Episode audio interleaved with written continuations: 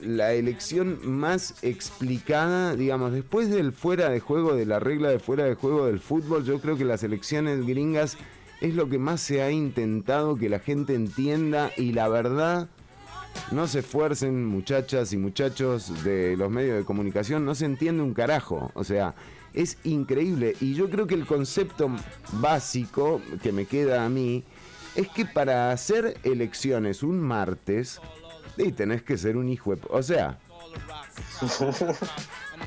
Totalmente. ¿Quién convoca a elecciones un martes? O sea... Es como... Es toda estrategia, usted sabe. La política. Claro, es como darle dos horas de, de, votación. Es como el almuerzo para los gringos la votación, ¿no? O sea, podés hacer ahí. Y eh, también que bueno, que en Costa Rica se votaba igual que en Estados Unidos, pero... ¿Los martes? ¿Eh? ¿Los martes? No. no, sino con, eh, con la elección indirecta por colegio electoral, en, eh, pero en 1909. Así que miren de los atrasos que estamos hablando en la nación de la libertad, del sueño americano. Bueno, eh, realmente sí tienen que, valorar, ¿no? Eh, esto que les está ocurriendo, que es que por primera vez en 100 años la convocatoria a la elección supera el 25%, que es lo que regularmente va del electorado a ejercer su voto, es el 25% eh, quienes van y votan eh, de, o sea, de la totalidad de, de ciudadanas y ciudadanos inscritos para la elección. Bueno, aparentemente esta va a ser un poco más amplia, pero de nuevo, o sea, un martes la... Y les va a pasar de nuevo que, eh, bueno, tal vez esta vez sí, hay chances de que los demócratas ganen la elección. De momento están vivos y están en la pelea pero les podría suceder de nuevo perder elecciones ganando el voto popular otra vez. Y esa vez le están sacando casi que dos millones de ventaja a los republicanos y todavía tienen que estar peleando para ver si acaso logran, logran quedar en la presidencia.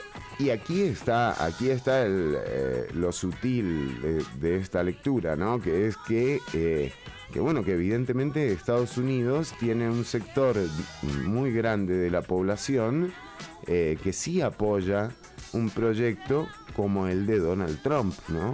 Eh, y estamos hablando de un proyecto que se ha traído bajo las patas, eh, bueno, todos los avances que se, que se pudieron hacer en términos eh, de igualdad para la población afroamericana estadounidense, realmente no hace falta detallar mucho lo que ha ocurrido con el movimiento Black Lives Matter o también eh, las manifestaciones que se dieron en plena pandemia. Eh, esto debería poner un poco a pensar también al Partido Demócrata por qué le cuesta tanto. O sea, realmente uno diría, bueno, eh, el país con mayor cantidad de contagios, con mayor cantidad de muertes por pandemia, es la potencia mundial y esto debería ser suficiente como para una reflexión en torno a quién los gobierna. Bueno, parece que no. Parece que no, que no es tan así. Y digo, gane quien gane, ¿no? O sea, porque evidentemente aquí hay una elección muy ajustada, muy ajustada en términos de voto popular, eh, y, bueno, y ni hablar de lo que ocurre eh, también en la Cámara de Representantes y en el Senado, donde también se están eligiendo eh, eh, candidatas y candidatos. Eh, son 374 escaños los que se están hasta ahora asignados de 435, de los cuales 189 son demócratas y 185 son republicanos. Recordemos que Trump contó con la mayoría de la Cámara de Representantes durante su mandato y esto también lo salvó, por ejemplo, del impeachment. Que bueno, que se sabía que era una especie de disparo en el pie de los demócratas. Y en el Senado van contabilizados 94 escaños de 100 en donde eh, los, eh, los resultados parciales dan 47 eh, republicanos y 45 demócratas. O sea que, eh, nada, hay que, hay, que, hay que estar atentos porque también, Marco, usted nos comentaba algo antes de arrancar el programa, ¿verdad? Este, algo de que todas las cosas que comenté, por favor. Ayúdame a la luz. El, el número del dealer, ah, no, no, no, nada que ver. No, eh, eh, era, eh, usted nos decía de un, de un, ah, lo de Bernie Sanders. De Bernie Sanders, sí. Y Exacto, eh, salió un extracto, bueno, en realidad salió una entrevista la semana pasada muy interesante en el show de Jimmy Fallon, donde entrevistaron a Bernie Sanders y él, o sea, básicamente es una entrevista larga donde le piden su opinión sobre las elecciones y sobre las elecciones del día de ayer martes. Y hay un extracto que se empezó a difundir ayer en la madrugada, justo después del discurso de triunfo de Donald Trump, que fue por ahí a la una y media de la madrugada hora de Costa Rica. Eh, y básicamente en ese discurso Trump se autoproclama ganador de las elecciones y dice que va ganando con mucha amplitud en los estados, sobre todo del Midwest eh, gringo, y que si no gana ahí es por fraude. Y chau y se va. Entonces aparece un video de Bernie Sanders que grabó la semana pasada donde el tipo explica que, a ver, el conteo de votos en cada estado cambia. Entonces todos los estados tienen su propia forma de contar los votos. Los votos actualmente vienen eh, por vía, digamos, presencial, o sea, la gente que fue ayer martes a votar y ese voto es mayoritariamente republicano, porque suelen ser personas más mayores que no están tan confiadas de ir, digamos, a, a ejercer su voto por otro tipo de medios y prefieren ir en persona. Y luego está el voto por correo, que es un voto que se instauró precisamente a raíz de la pandemia para que no se hicieran aglomeraciones el día de las elecciones. Y es un voto que parece que eh, al parecer es mayoritariamente demócrata, por lo menos en las encuestas se ha dicho, o sea, porque es un voto que salió desde hace cerca de un mes, entonces cuando se hacen encuestas no se está haciendo encuestas sobre algo que va a suceder, sino sobre algo que ya sucedió de gente que ya votó. Así que eh, se hizo una, digamos, una encuesta con gente que ya había votado por correo y la tendencia, si las encuestas pegan, que igualmente últimamente ya crearle una encuesta está jodido, pero las encuestas decían que el, digamos, 75% de los votos emitidos por correo electrónico iban para los demócratas y 25% para los republicanos. Y ayer faltaban cerca, por ejemplo, en Pensilvania, cerca de 2 millones de votos por contar. Por lo tanto, la tendencia, los números, las matemáticas daban para que los demócratas, aún con 700 mil votos por debajo en las cuentas, le dieran vuelta con el recuento de esto. Entonces, ¿qué decía Bernie? Lo que decía es que los estados del Midwest, Michigan, Wisconsin, Pensilvania, iban a contar primero los votos presenciales y posteriormente los votos por correo electrónico. Por lo tanto, eh, en horas de la noche iban a tener a los republicanos ganando y hasta que no se contaran todos los votos por correo, no se iba, digamos, a equiparar la cuenta con los demócratas, que en realidad son estados muy, muy competitivos siempre en todas las elecciones. Entonces lo que contaba Bernie es, claramente lo que Trump iba a hacer era esperar a sacar una buena ventaja de diferencia únicamente con voto presencial, salir ante cámaras, decir que había ganado y que si no ganó o si no gana las elecciones es por fraude. Y eso parece lo que va a venir en los siguientes meses, o sea, aunque se declare ganador, a menos que Biden gane. con autoridad o por lo menos que gane varios estados, se van a venir una serie de litigios judiciales en los que ya el Partido Republicano contrató a los mejores abogados de Estados Unidos para intentar volarse los votos que se han emitido por correo. Y justo en la mañana el abogado de los demócratas estaba como diciendo, bueno, a trabajar porque parece que los siguientes meses se van a venir una serie de, conflictos eh, judiciales para saber si estos votos son válidos o no son válidos. Bueno, eh, más que compleja la trama de las elecciones gringas. Eh, a ver, para, para, para, para. Me está llegando un fax de Estados Unidos. A ver, a ver, a ver, está entrando el fax. Está entrando. dice, mirá lo que dice, lo que decía Marco justamente. Dice que hay tantos votos por correo que creen que Correo va a ser el próximo presidente de los Estados Unidos. Esto es lo que me llega, me acaba de llegar de Estados Unidos. Aguante Correo. Ahora, muy bien, muy bien. Y dígame, eh, hablando de, Correo y otros candidatos, ¿qué pasó con Kanye West? ¿Cuántos votos sacó Kanye West? Esa era mi gran eh, preocupación. Lo por favor, quiero averiguar cómo le fue a Kanye eh, en su...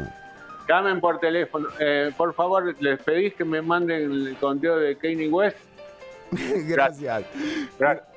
Gracias, Ortuño. Y por supuesto, hoy eh, tenemos muy buena música en el programa de hoy. El inspector se, se, lució en estos días. Vamos a escuchar lo nuevo de Smashing Pumpkins. Vamos a escuchar lo nuevo de Non Palidece.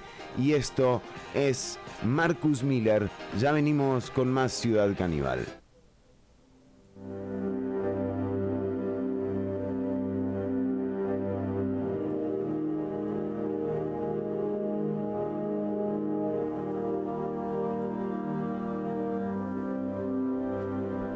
Let America be America again. Let it be the dream it used to be. Let it be the pioneer on the plain, seeking a home where he himself is free. America never was America to me, to me, to me, to me, to me. Let America be the dream the dreamers dreamed. Let it be that great, strong land of love, where never kings connive nor tyrants scheme that any man be crushed by one above. It never was America to me. Oh, let my land be a land where liberty is crowned with no false patriotic wreath, but opportunity is real and life is free. Equality is in the air we breathe. There's never been equality for me, no freedom in this homeland of the free. Say, who are you that mumbles in the dark? And who are you that draws your veil across the stars? I am the poor white fooled and pushed apart. I am the Negro bearing slavery scars. I am the red man driven from the land. I am the immigrant clutching the hope I seek and finding only the same old stupid plan of dog eat dog, of mighty crush the weak. I am the young man full of strength and hope, tangled in that ancient endless chain of profit, power, gain, of grab the land, of grab the gold, of grab the ways of satisfying need, of work the men, of take the pay, of owning everything for one's own greed. I am the farmer, bondsman to the soil. I am the worker, sold to the machine. I am the Negro, servant to you all. I am the people, humble, hungry, mean. Hungry yet today, despite the dream. Beaten yet today, oh pioneers. I am the man who never got ahead. The poorest worker bartered through the years.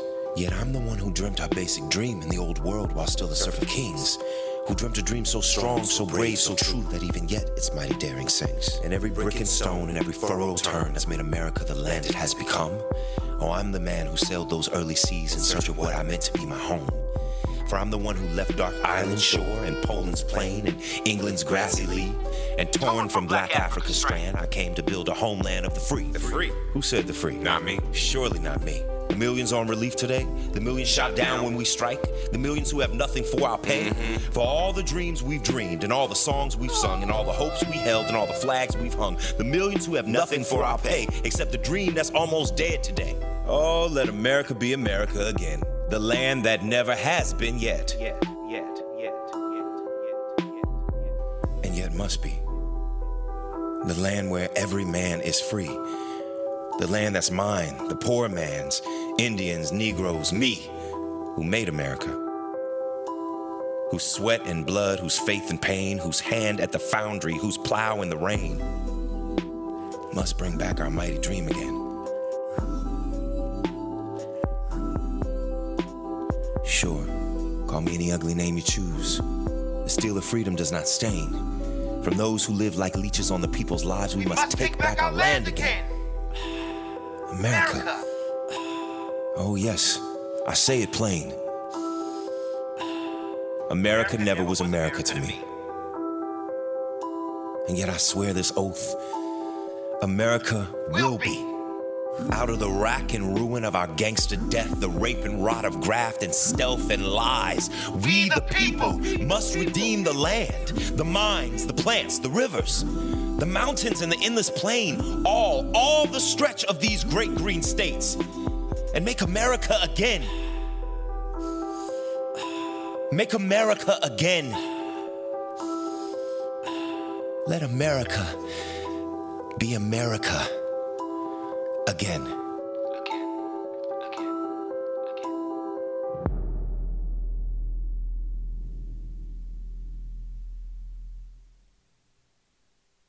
Escuchábamos a Marcus Miller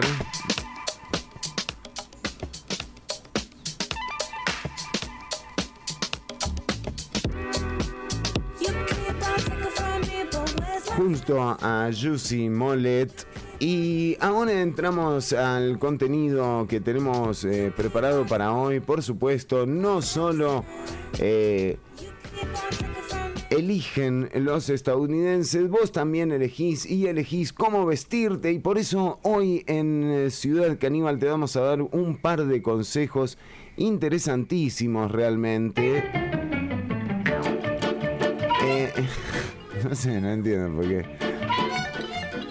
Cada vez que, vamos a dar consejos, eh, Ortuño nos, nos ponen alguna... O sea, como que nos fuerzan a decir algo gracioso, me parece. Siento, siento eso yo. Yo también, Chironi, pero no importa, seguiremos. No nos toman en serio, Ortuño. A veces pasa, a veces pasa, pero no importa, Chironi. Sí. Vamos a empezar esta sección de casi tendencias. Eh, primero le voy a dar el dato de Kanye West. Ah, a ver cuántos votos tiene Kanye. Gracias, Tito. Eh, alrededor de 60.000 votos, Chironi. Epa, bastante bien. ¿eh? Él se votó al mismo, dice. 60 mil veces. No, no, no se puede, ¿No se puede eso? El lugar donde mejor más lo votaron fue en Tennessee, con doble N, doble S y doble E. sí. Es gente redundante. Sí, sí, totalmente. Obtuvo el 0.188. 0. 0.188. 0.188. Una lamentable, digamos, la performance de, de Kanye. ¿Cuántos votos sacaría usted? No, y yo sacaría votos, pero si voy y se los saco de alguna mesa electoral y me los traigo, o sea, es la única forma. Pero presenta usted por Heredia, Chironi? No, y yo creo que una fórmula Jafet Soto, Fernando Chironi, ¿cómo la ve? Ah, ¿Eh? Ahí me gustó. Vamos con esa. un poco polémica. Un poco. vamos a charlar, dejémoslo para otro momento. Muy bien, vamos a dejarlo para otro momento. ¿Cómo lucir fabulosa eh, en un total look en blanco y negro, Chironi? ¿Cómo? ¿Cómo lucir fabulosa? ¿Cómo es? Eh, claves para lucir un total look en blanco y negro. Fabulosa. Ah, mire, fabulosa en blanco y negro. Bueno, y el primer consejo es, que te pongas algo blanco y algo negro. Sí. Y un consejo que voy a dar, eh, este en particular es una idea mía. Sí. Cuando te vistas de blanco y negro, no hables. No. Una película muda, en blanco y negro. ¿No? Para hacer un look. Aprovecha, claro, un look 360. Entonces, eh, el blanco, por ejemplo. Rápido, ¿no? El blanco nunca pasa de moda. El blanco y cuando es blanco y negro dice, dijo Hitler, digo. Ah, no, no, nada. Nada que ver. que lo haya dicho. Nada que ver. Eh, ok, dice, eh, una y otra vez hemos visto cómo eh, en desfiles eh, glamorosos, esto es una estupidez, Ortuño, realmente. ¿eh? Digo, ¿vestirse de blanco y negro? No, las recomendaciones, porque digo, ¿qué más puede recomendar uno que para vestirse de blanco y negro eh, elijas una prenda blanca y otra negra? Eh, dice que... Bueno, es lo básico, Chironi. Usted siempre eh, te pones una sábana blanca y, no sé, un repasador negro. No, no es solo un negro, ¿No es solo eso? Hay una paleta de colores, hay un una textura. No es lo mismo una blusa blanca lisa que una blusa blanca piel de gallina, por ejemplo. Qué linda la blusa, eh, qué linda la tela piel de gallina. Piel de gallina tiene una textura hermosísima, Aparentemente debes invertir, nos dice el artículo, eh, debes invertir en una camisa femenina, en vestidos y pantalones fluidos, líquidos. Exacto, ahora se usa mucho. Qué bueno, ¿no? Eh, claro, son prendas hechas eh, congeladas, de hielo. No, no, en general es más bien como una melaza.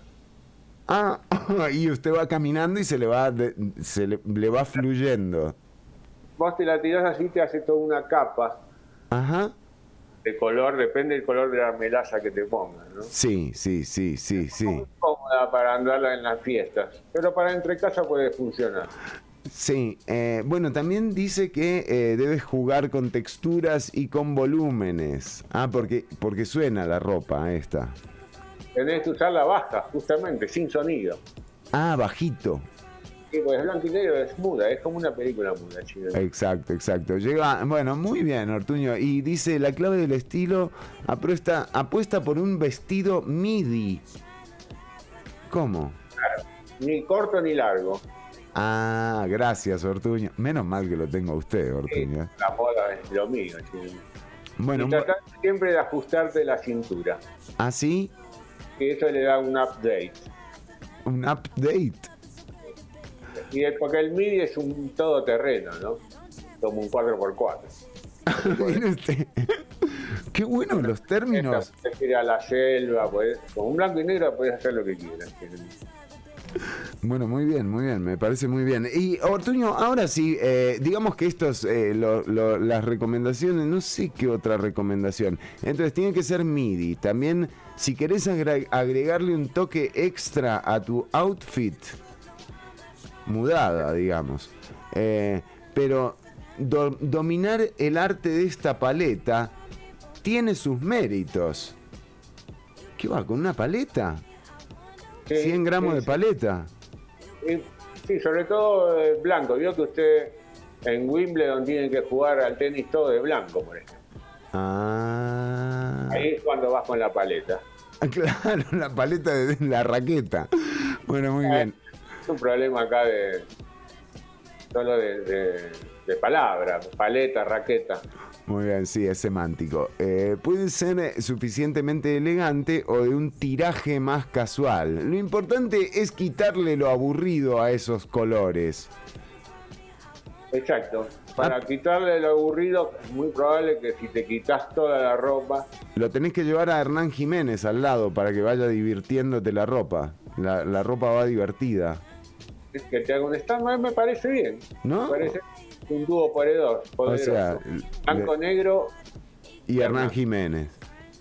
Me gusta, ¿eh? Me gusta el, el look, eh, el look blanco y negro. Bueno, muy bien. eh, digamos que básicamente esas son eh, las recomendaciones eh, que, que tenemos en el, en el ámbito de la moda hoy. Pero no solo nos vamos a quedar en la moda, porque mucha gente nos ha llamado y nos ha preguntado, bueno, eh, ¿cómo logro vencer en la guerra psicológica de las entrevistas de trabajo. Así, puntualmente nos han dicho eso. Y nosotros aquí hemos, hemos eh, buscado información, ¿no? sí, por supuesto. Y hemos creado información porque tenemos un grupo que se capacitó en este sentido de las entrevistas. Venimos haciendo hasta hace mucho y tenemos algunos tips para darte. A ver, cuénteme un poco, Ortuño, de qué se trata esto. Eh, por ejemplo, Porque vio que uno no entra tran- tranquilo a una entrevista de trabajo, ¿vio? O sea, por más bueno que uno sea, eh, eh, dice, dice acá que en el brutal y muchas veces descoro- descorazonador, qué palabra de mía, eh, en- y descorazonador mundo de la búsqueda de empleo online, que le den a uno la posibilidad de una entrevista cara a cara es más bien una ocurrencia extraordinaria. La experiencia puede generarle ansiedad hasta el mejor candidato. Eh, hay cinco errores que te vamos a decir acá con este artículo eh, que no debes cometer a la hora de buscar eh, trabajo. Bueno, uno, uno de ellos eh, se concentra en las manos. ¿Cómo? ah, bueno, claro. ¿Por qué, Ortuño? No entiendo esto. Sí, porque generalmente tenés que tener para algunos empleos manos, sobre todo si tenés que manejar el teclado, cosas así. Tenés que ir con las manos, ¿no? es básico. Claro. Exacto. Bueno, y, eh, ok, digamos que las manos... Ah, no, pero mira, acá lo que dice es que, claro, tus manos pueden transmitir... Ah, ¿y para qué? ¿Para qué radio entonces? Si podemos transmitir con las manos... Ah, dice que las manos hablan, Chironi. Muy bien. Eh, eh, por ejemplo, para nuestra amiga Susan Beery, eh, no hay nada peor que un frío apretón de manos cuando saludas a un candidato. Exactamente. Qué feo, ¿no? Le, le, le, le agarrás la mano y la tiene fría. Sí, sí, sí, eso, eso es malísimo. Yo eh, recomiendo antes de entrar a, a la entrevista, meterte la mano entre los huevos, abajo, en el, como se llaman, los, en los bolsillos del pantalón. O sea, como calentarse las manos un poquito, Ahí en el nido. pero es en el nido. Nido, calentito así, cinco minutos. Cinco minutitos con las manos ahí. En el nidito así, un ratito, Y y, ya, y, entras con las y- manos bien calientes. y entras con la mano bien caliente. Bueno, está bien. eh, ahora, las manos secas y tibias inspiran confianza. Las manos frías y húmedas. Mmm. Qué feo, ¿eh? Eh, eh, Sí, eso produce una desconexión. Como cuando sale alguien del baño y te tiene que saludar, que se lava manos. Ah, estamos desconectados, sí. Bueno, pero cuando llegues a la entrevista, justamente, puedes ir al baño y calentar tus manos con agua o un secador de manos. Mire, Ortuño, me parece mejor que eso de andar agarrándoselo, ¿no? que meter- Sí, es bueno, Eh. pero claro, tenés que, hay que ver si hay baño en el lugar, ¿no? Hay que ver si hay secador también. El secador. Sí. Eh, y si no le decís... ¿Y, y guantes? Muy feo. No, pero podés llegar con guantes, te los sacás antes de entrar. Muy bien. ¿No? Guantes, ahí vas con la mano seca y... ¿Negros o blancos los guantes?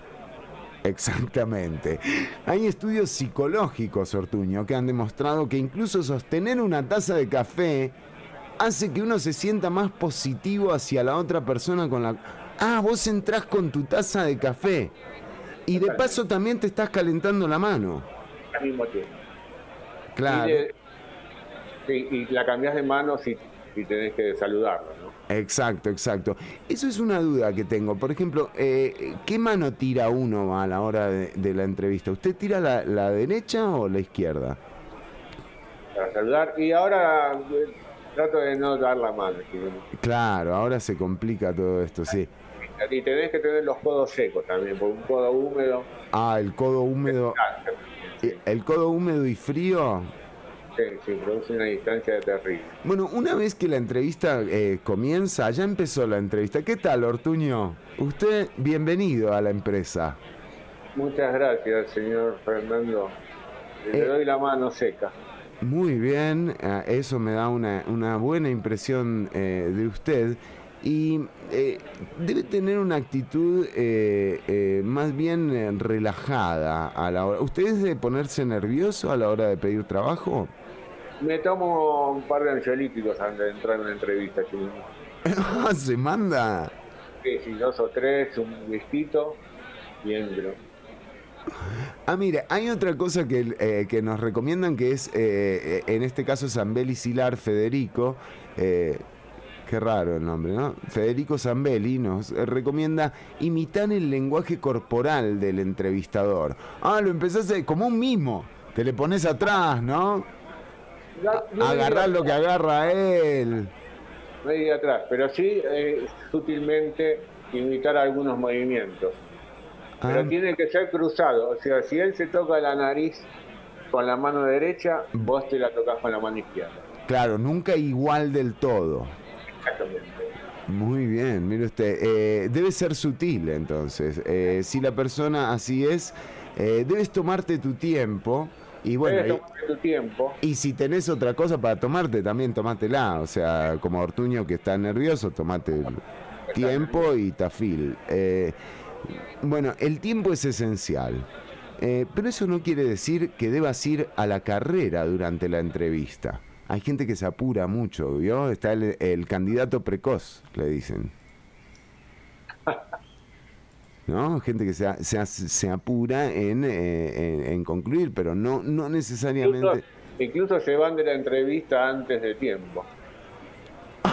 Ah, ¿Le ha pasado a usted contratando gente? Me ha pasado que se van antes. Son, son así. Indicadores precoces. Sí, sí, sí.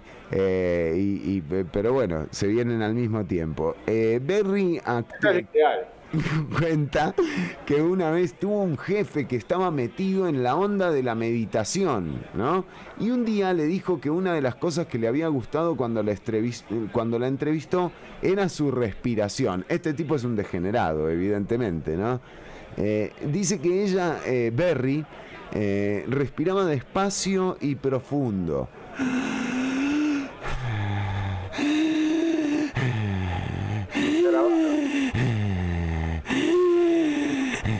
Tenemos la, es el, audio de la respiración de, de Barry. Y, por otro lado, no, no, o sea, respira tranquilo. Y también no sientas la obligación de responder a todas las preguntas que te hace el tipo, ¿no? El de la entrevista. O sea, qué sé yo, pregunta eh, la raíz del 7825. Y no. Sí, no. Y si te pregunta cosas más particulares, más privadas, ¿no? como decir, no sé, tuvo algún problema, robó algo, tiene alguna deuda pendiente con la justicia, y vos te puedes callar y no contestar. Claro, claro, exactamente. Eh, sí, sí, totalmente, sí. Eh, te quita presión para recordar, eh, dice, debes hacer pausas antes de responder, ¿no? No está mal, incluso algunas veces es preferible, tomar un poco más. Ah, tómese otra, Ortuño. Sí, esto es bueno. Sí, y, ah, no, para pensar bien su respuesta, dice. Según Chi, Tim Chi, esto te, quita la presión para recordar las respuestas preconcebidas y también proyecta confianza cuando tomas tiempo para responder en vez de apurar tus palabras. Le transmites a la otra persona que sabes cuánto vales. Ah. Es ideal tomarse un tiempito, ¿no? media hora, no más de media hora, para responder la pregunta. Sí, no, se acabó la... Eh, sí, es, es, sí, es todo lo contrario. Bueno, debe ser eh, seguro pero no arrogante. Mira vos. ¿Cómo proyectar confianza cuando estás ansioso? Sé un buen oyente y un buen hablante. Estos tips te llevarán sin dudas a conseguir tu próxima... Pero ¿Es en serio, Ortuño? ¿Sí? ¿Con estos tips? Sí, seguramente no vas a tener ningún inconveniente. Es más, espero que lo hayas grabado para recordarlo, ¿no? Sí, sí, sí. En una entrevista, entra y, y repasar todos estos puntos que te damos para llegar con más confianza. Dice, sé concreto y si tienes interés en lo que comentaste, desarrollalo con propiedad. Hazles saber quién eres y por qué te necesitan, carajo. Muy bien, ¿eh? Me gustó, me encanta, me encanta ayudar a la gente. Bueno, y para cerrar esta, esta sección eh, de, de, de su lado, digamos, podríamos llamarla, ¿no? ¿Podríamos llamarla de su lado? ¿De su lado? Sí. ¿Podríamos? Sí, podemos, si no puede usted. Bueno, muy bien. Esta sección eh, de su lado, eh, les decimos que bueno, que en eh, cualquier momento volvemos con los reportes desde Gringolandia. También tenemos un resumen sobre la actualidad nacional. Y Ortuño, si a usted le toca ir a, no sé, o recibir a alguien que le venga a pedir trabajo, también fíjese, ¿no? A quién contrata me dan la mano ya me doy cuenta. Ah, usted, para usted lo de la mano es esencial. esencial. Por eso ahora no contrato a nadie, porque... Claro, no, le puede dar la mano a nadie. Yo no puedo confiar.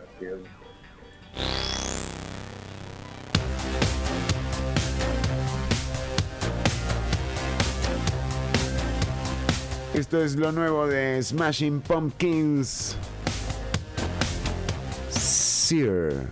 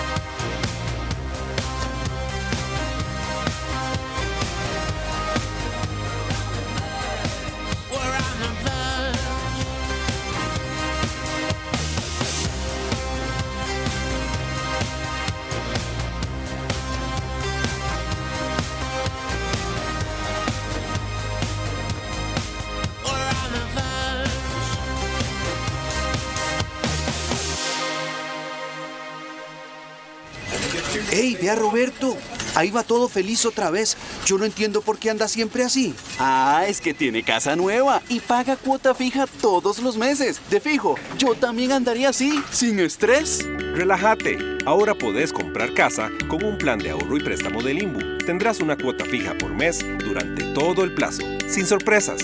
Ingresa a www.imbu.go.cr para conocer más información y comprar casa con el estrés más bajo del mercado. Estás escuchando Ciudad Caníbal.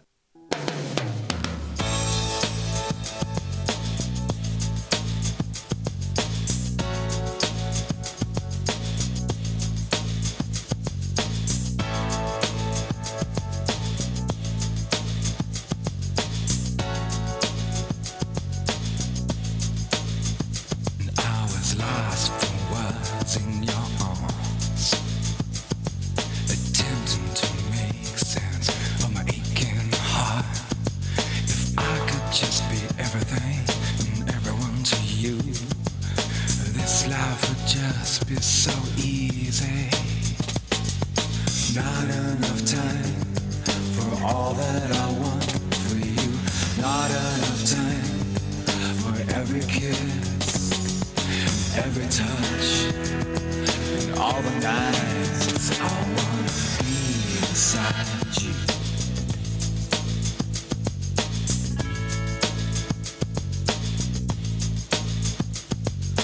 Midtime stop for the two of us. Midtime stop. Listen for our sign. Not enough time.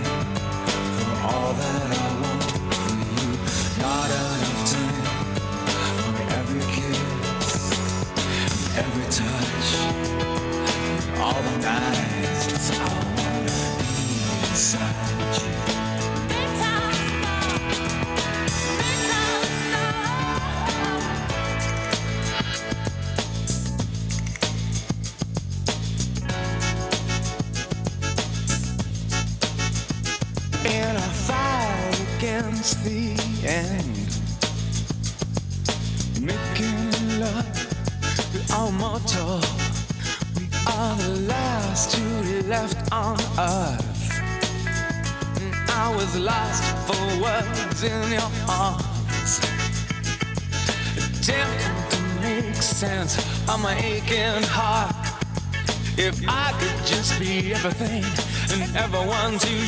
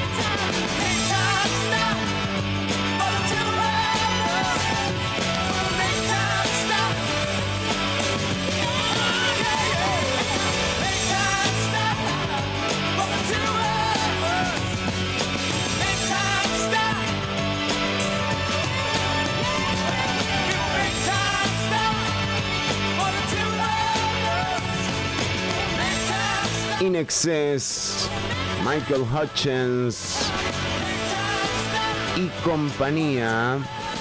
Bueno, y nosotros que seguimos en el programa y avanzando, lo habíamos perdido por unos minutos a Marco Díaz desde Turri, pero ya estamos, está todo en orden, ¿verdad?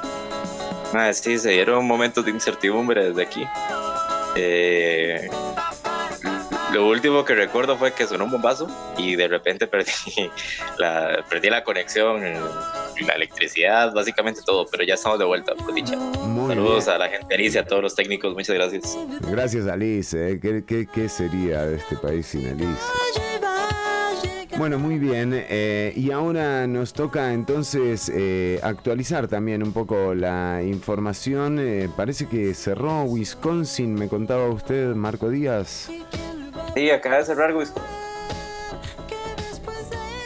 A ver, lo perdimos un poquito a Marco, pero sí nos decía que estaba eh, cerrando Wisconsin y que además eh, esto ponía con eh, alguna ventaja a, eh, a Biden, creo que por 20 mil votos, y no puedo traducir lo que me dice el mensaje de,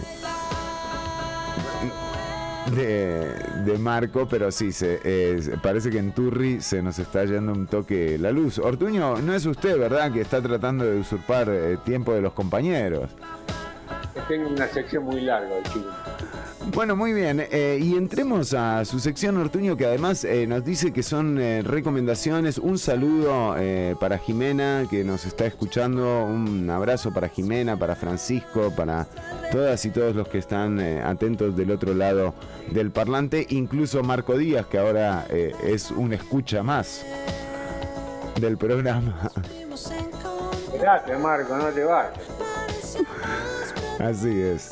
Pero bueno, eh, Ortuño, eh, ¿qué le parece si vamos con las recomendaciones? Le digo que eh, muy bueno, muy buenas las recomendaciones de la semana pasada, ¿eh?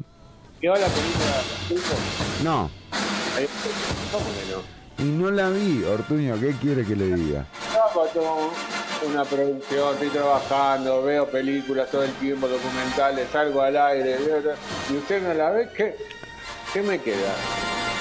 Usted hoy tendría que haber dicho, qué buena la del pulpo cuando hizo esto, cuando hizo aquello.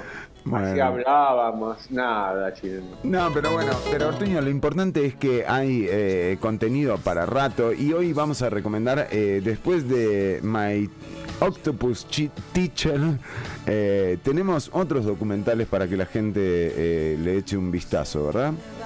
En este caso van a tener que esperar un poquitito porque están a punto de salir. A ver. En este caso eh, vamos a hablar de dos documentales eh, musicales, le podríamos decir así, dos grandes artistas. Bueno, en realidad uno es un grupo, el otro es un artista solista con muchas bandas. Y estamos hablando en primera instancia del reconocido músico estadounidense Frank Zappa, chileno. Cutest boy in town. My car is fast, my teeth are shiny. I tell all the girls they can kiss my hiney. Qué bueno, viene documental de, de Zapa. documental de Frank Zappa en noviembre. eh, el nombre Zappa, así simple, dirigido por Alex Winter. Alex Winter es actor y director británico.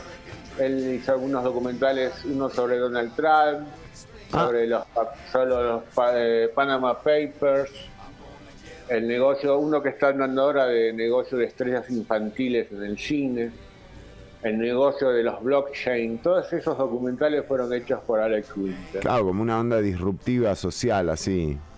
Exactamente. Eh, este se estrenará el 23 de noviembre. Prim- Primero lo van a estrenar eh, el lunes 23, pero es una estreno especial. Mm. El eh, este artista dice, Zappa no solo fue un genio creativo, sino también un pensador grande y elocuente que articuló la locura de su época con extraña claridad e ingenio. Bueno, y grandes declaraciones. De hecho, eh, últimamente he visto un par de, de reflexiones de Zapa en, eh, en internet o posteadas eh, por algún eh, por algún amigo eh, hablando de lo que es o de cómo percibe él eh, a Estados Unidos. Quizás ahora eh, sea un buen momento también para, para que salga este, este Sí, especial. Él en algún momento se había mm, propuesto como presidente también. Ah, como Kanye. Mire, no tenía idea de eso, Ortuño. Exactamente. Y, Ah, yo a Zapa, a Zapa sí lo voto, por ejemplo. Eh, tuvo acceso ilimitado a todos los documentos de la familia de Zappa, habló con su viuda Gail Zappa. You're 18. Mire. Take the spoon out of your nose, take the needle. Aquí está la campaña de Frank Zappa para la presidencia. A ver, vamos a escucharlo. You're 18. Take the spoon out of your nose, take the needle out of your arm, take the beer out of your mouth, and go vote. You know what I mean? Vote. Register and vote like a beast.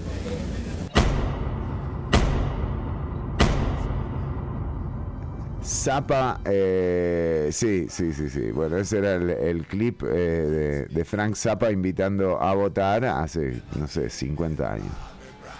Bueno, no tanto. Pero bueno, y ap- aparecen en la película músicos que han tocado con él, Ian Underwood, Steve Bay, de los más conocidos. Steve Bay, que además era alumno de Zappa. No, No, bueno, seguramente algo de haber aprendido. Creo que era alumno de Satriani. Tengo entendido. no Muy como bien. guitarrista, ¿no? Bueno, y muy bien. Ese es uno de los documentales eh, que sale el 23 de noviembre, dijo Ortuño. Exactamente. Lo Eh, vamos a tener 27 nosotros en primicia, vamos a hacer algo, algún lanzamiento. Estoy hablando con la esposa de Zappa a ver si puede venir y hacemos algo acá. Eh, o si no, por internet. Vamos a ver, lo estamos trabajando, señorita. Bueno, muy bien. Y tenemos otra recomendación, pero atención, Marco Díaz está con nosotros nuevamente y tiene una, una actualización, ¿eh? Ya, ya, yo no sé si estoy nuevamente, me da miedo volver a salir de ahí. Siempre está, Eh, siempre. Uf. Bueno, sí, sí. Sepan, sepan quienes, quienes nos están escuchando que yo estoy con ustedes. Así es. Independientemente de si sueno o no sueno por sus parlantes, yo estoy ahí. Eh, no, nada más confirmarles lo que les estaba mencionando, que ya el estado de Wisconsin cerró su conteo. Eh, la victoria fue por menos de un 1%, que digamos en términos de cantidad de votos serían casi 20 mil votos de diferencia, que no es nada hablando en términos de Estados Unidos. O sea, que 20 mil votos vayan a definir quién queda de presidente de Estados Unidos es una ridiculez. Eh, pero eh, al parecer eh, Biden estaría ganando el estado de Wisconsin claramente al haber una diferencia de menos de un 1% va a haber recontado de votos, así que esto se va a estirar más. Pero eh, ya consiguió, digamos que los demócratas consiguieron lo que ayer en la noche parecía muy difícil, que era ganar uno de los estados sureños, que se llevaron Arizona, y conseguir uno de los del Midwest, que ya tienen en la bolsa a Wisconsin y están peleando Michigan y Pensilvania. Entonces, a ver qué pasa con estos dos más. Claro, eh, sí. eh, mm, de hecho, perdiendo Michigan y Pensilvania, ellos eh, apuestan un poco por Georgia. Eh, también habría que ver qué, qué tal les está yendo en Georgia. Lo cierto es que el conteo de delegados por ahora sigue sin moverse. Está con 238 Biden y 213 eh, Donald Trump, según la actualización de hace 30 minutos, eh, que es la última actualización oficial. Eh, nosotros estamos chequeando con eh, AFP todos, los, todos los resultados para no tener digamos, más que los datos eh, oficiales. También eh, tiró un tweet ahora, Donald. Sí. Ojo que la, pronunci- la pronunciación inglesa mía es, es pésima. No sé si Ortuño, Yo que, lo ayudo, que- yo- que habla un poco mejor la lengua, puede, puede leerlo. ¿Usted quiere, Ortuño, leer el tweet o mejor voy yo, eh, que digo que estoy aprendiendo y que me gustaría... Sí, practíquelo usted, practíquelo usted. Aparte el mío es tan, tan, tan inglés que hay gente que no lo reconoce. Sí, eh, la última, eh, anoche tuvimos, eh, íbamos liderando generalmente de manera sólida en algunos estados clave y todas las instancias demócratas que corrieron están controladas.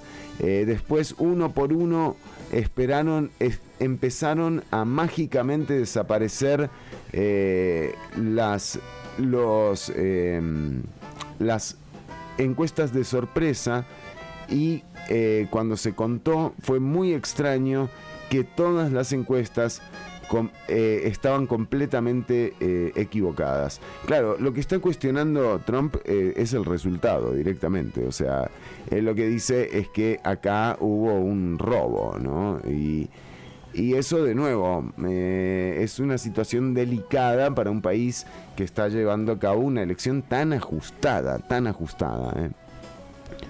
Bueno, un poco más de la, de la textura que va adoptando eh, eh, esta elección gringa. Ortuño, eh, tenemos otra recomendación suya de otro documental que está por salir, ¿no? También.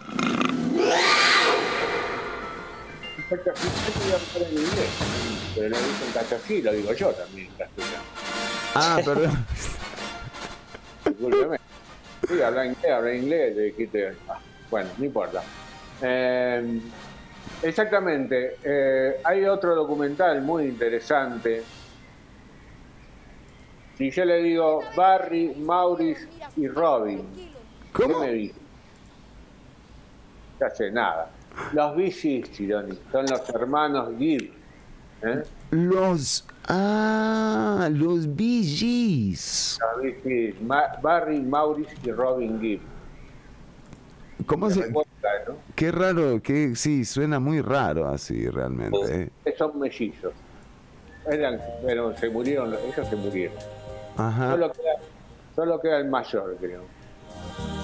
Que tenía la voz, el falsete más finito. Eran, Ah, los, eran los reyes del falsete, ¿no? sí, re falsete. Más falsete que Carlos Alvarado con la pesca de arrastre. Digan, y basta de hacerme chistes con política. Siempre, siempre se me mete, después me van a echar la culpa a mí.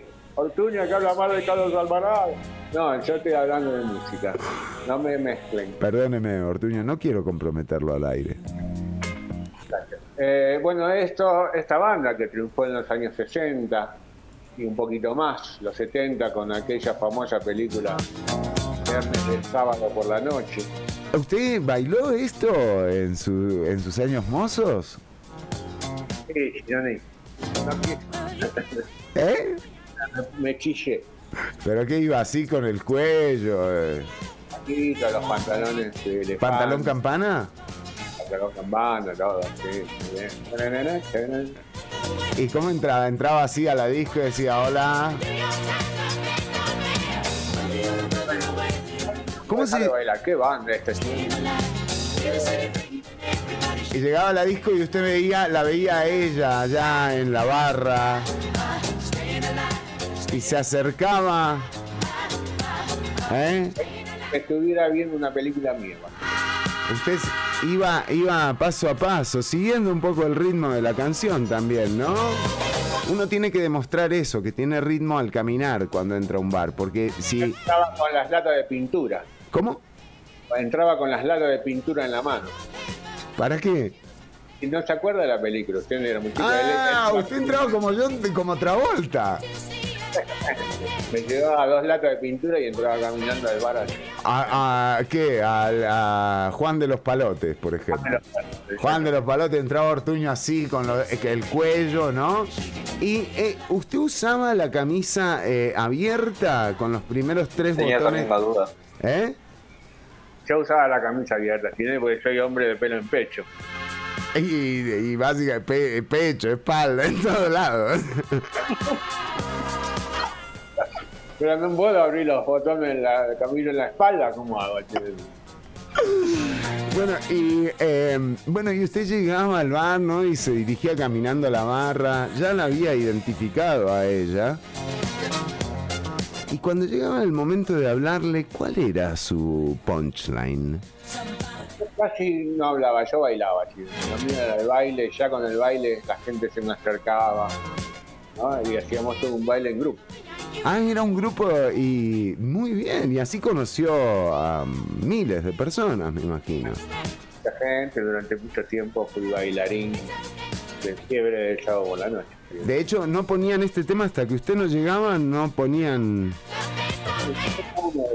Pero bueno, llegamos, no Sí. quiero, porque es un documental de Villis, no de mi vida. Sí, Eh, discúlpeme, este- Ortuño. A la este gente en realidad le interesa su vida. Este, este documental eh, se va a llamar ¿Cómo se puede reparar un corazón roto? Eh, Menos mal que era el corazón.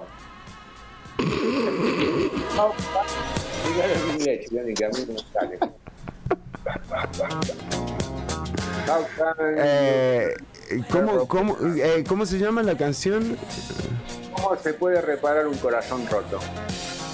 Eh, How can, can you repair a broken heart? Así rapidito no se entiende. a, a Broken... Ok, está bien. How Deep Is Your Love? No, esa es otra. How can you can you repair a broken heart? Wow, Ortuño, cómo, qué bien está en el curso de inglés ese. Es muy parado, ¿no, Chironi? Porque hablo, abro menos la, la boca.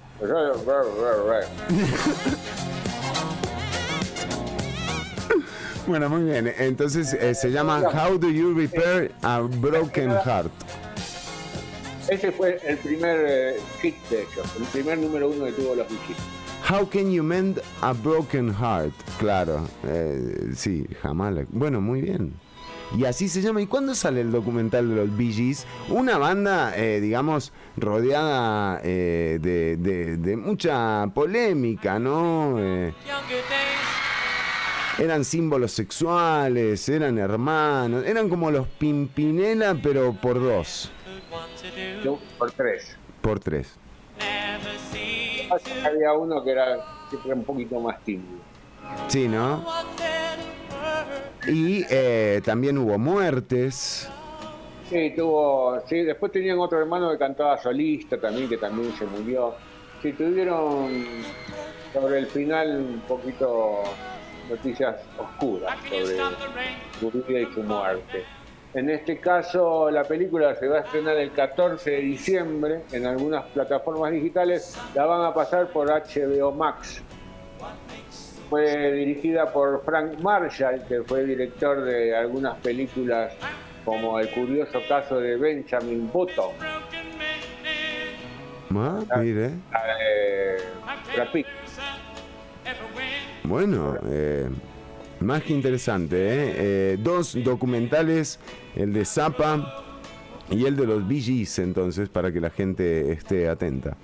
En- entre los que van a hablar en este documental están Eric Clapton, Noel Gallagher, Nick Jones, Chris Martin, Mark Ronson y Justin Timberlake.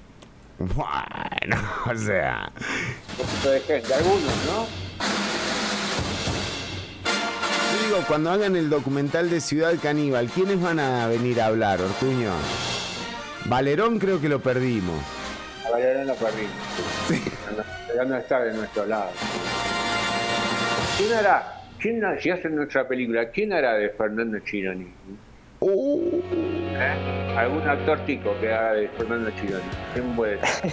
Vamos con la banda nacional Monte. Esto es Puentes Colgantes.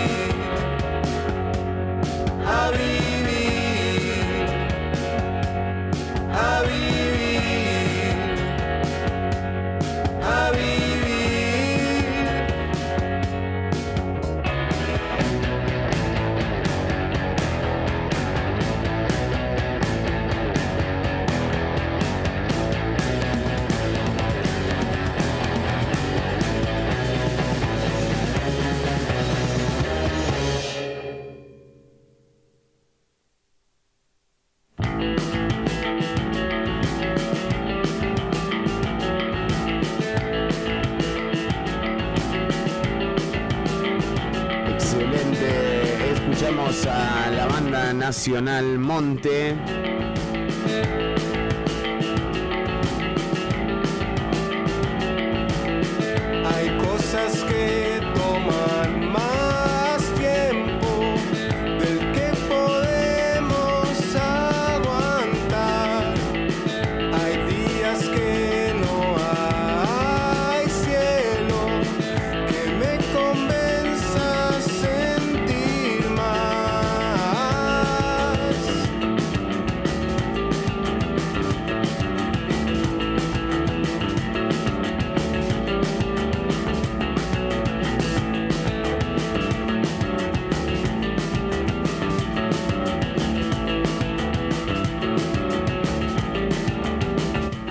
Que me encanta. Esto es Monte. Buenísimo. Eh, escuchamos puentes colgantes antes y esto que estás escuchando ahora es más que sangre. Vamos ahora sí a entrarle a los deportes con, eh, con un carácter, digamos, eh, especial, digamos, más político los deportes de hoy que nunca.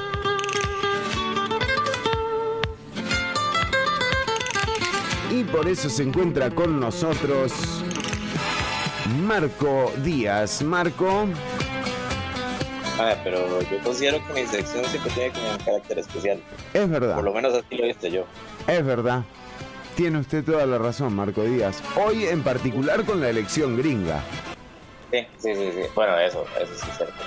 Eh, Mae, por si acaso, eh, para prever, eh, yo empiezo a hablar, ¿verdad?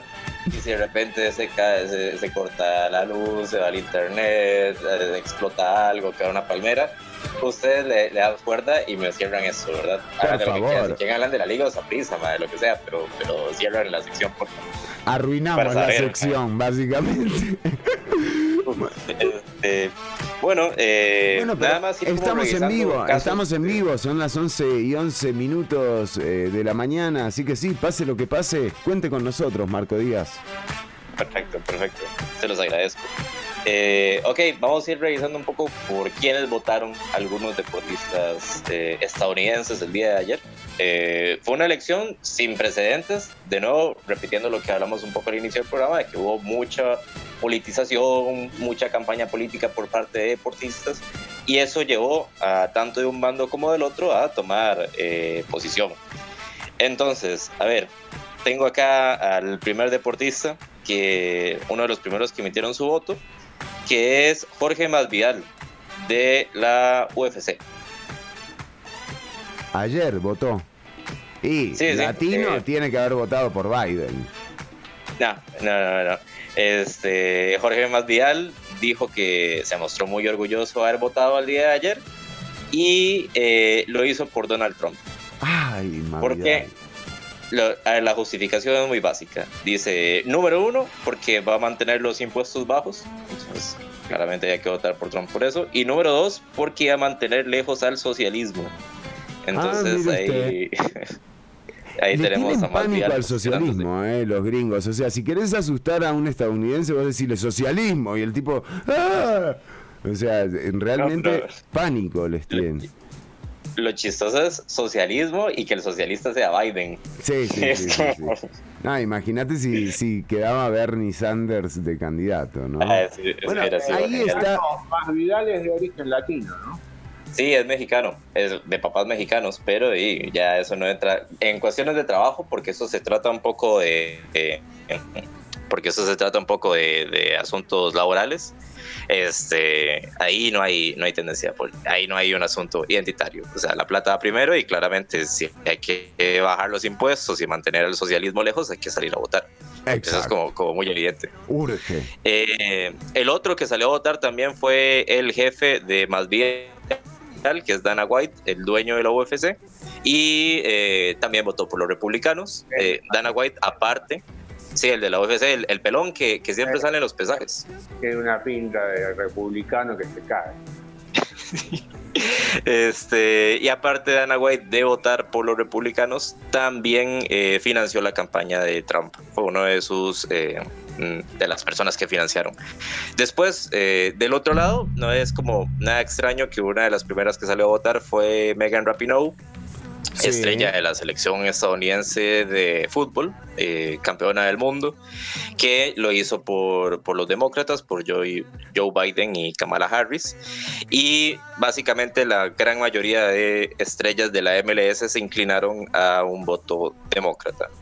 Eh, después hay que hablar del caso de la NBA, que la NBA fue, o sea, de los dos deportes más politizados en los últimos años, la NBA el que más. Sobre todo porque en la NBA, a ver, en el resto de deportes están un poco más repartidos como, como, como las tendencias, como que hay una tendencia republicana y hay una tendencia demócrata que coexisten.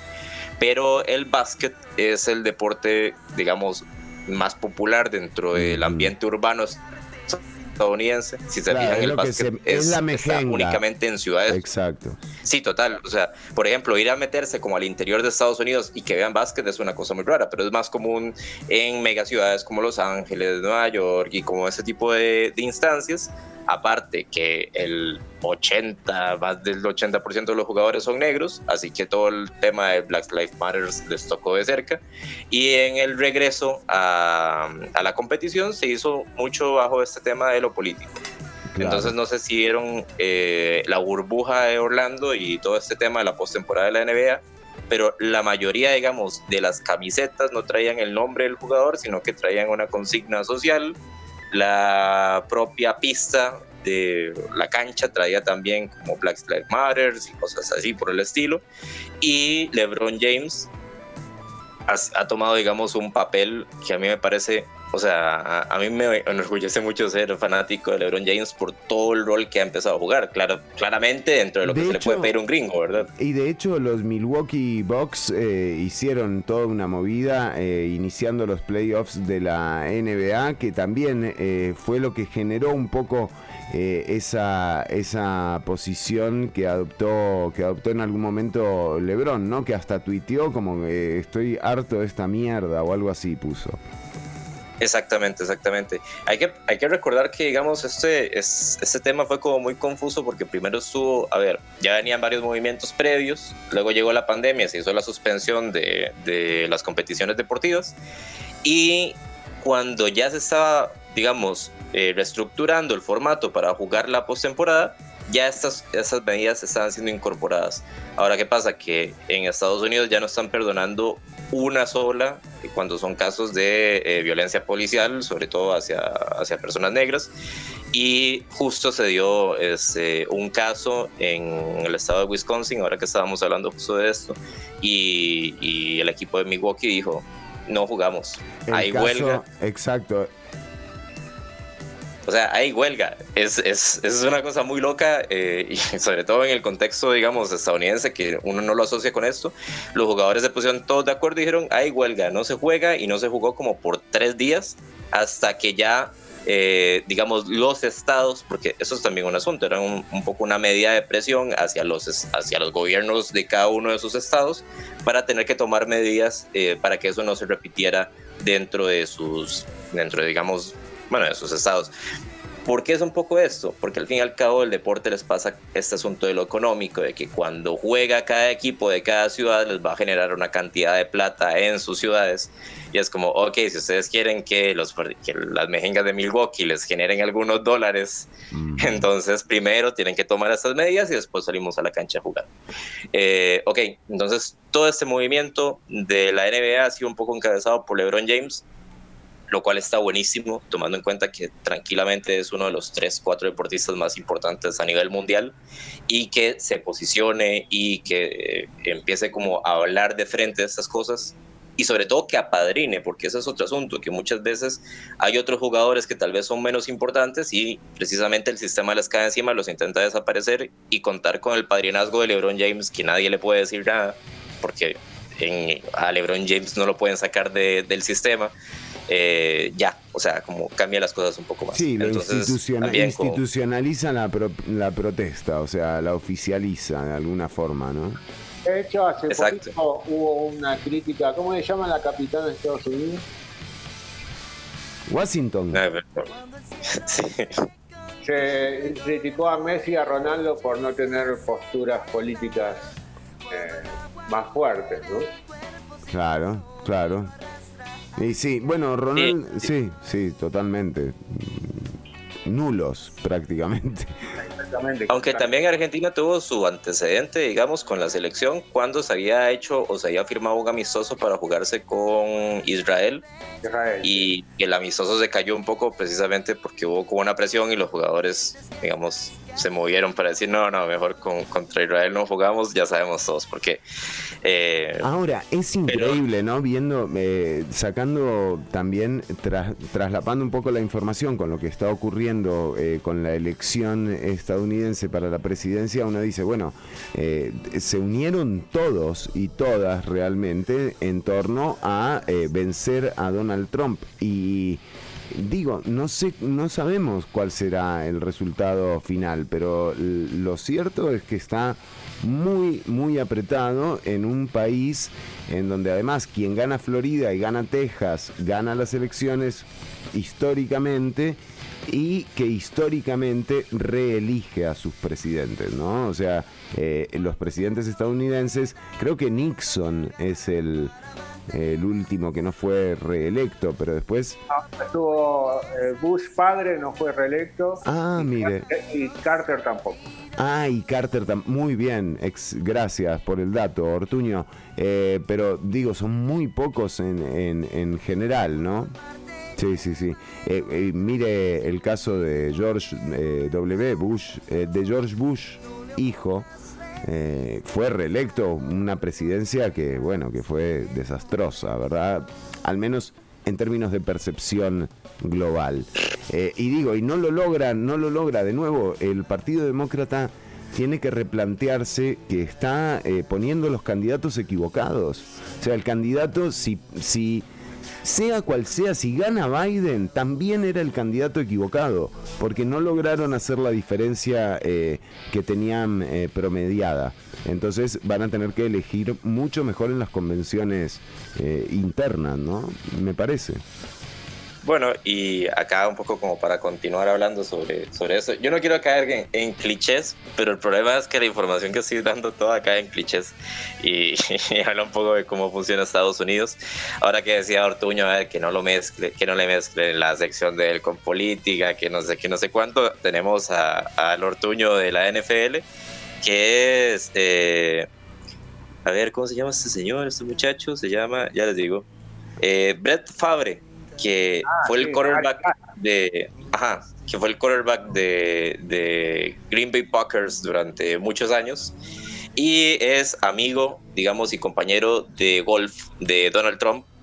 Y eh, Fabre emitió sus unas declaraciones para digamos pedir el voto y además dar su posición de qué está pasando con los deportes. Entonces, Fabre decía, la NBA y la NFL están luchando con índices de audiencia muy bajos, ya que los fanáticos claramente no quieren que los mensajes políticos se mezclen con sus deportes. Entonces, deberían apoyar las ligas y promover una posición contra el racismo sin convertirse en fanáticos políticos y alienantes. Así que Fabre básicamente eh, mae dijo, dijo esto, que, que, que no le parece bien que, que se manifiestan en contra de, de que asesinen personas ahí en media calle, ¿verdad? Por Él, toda él esa cuestión. casado, este es un detalle así de él no está casado con la modelo brasileña esa Poch, ¿no?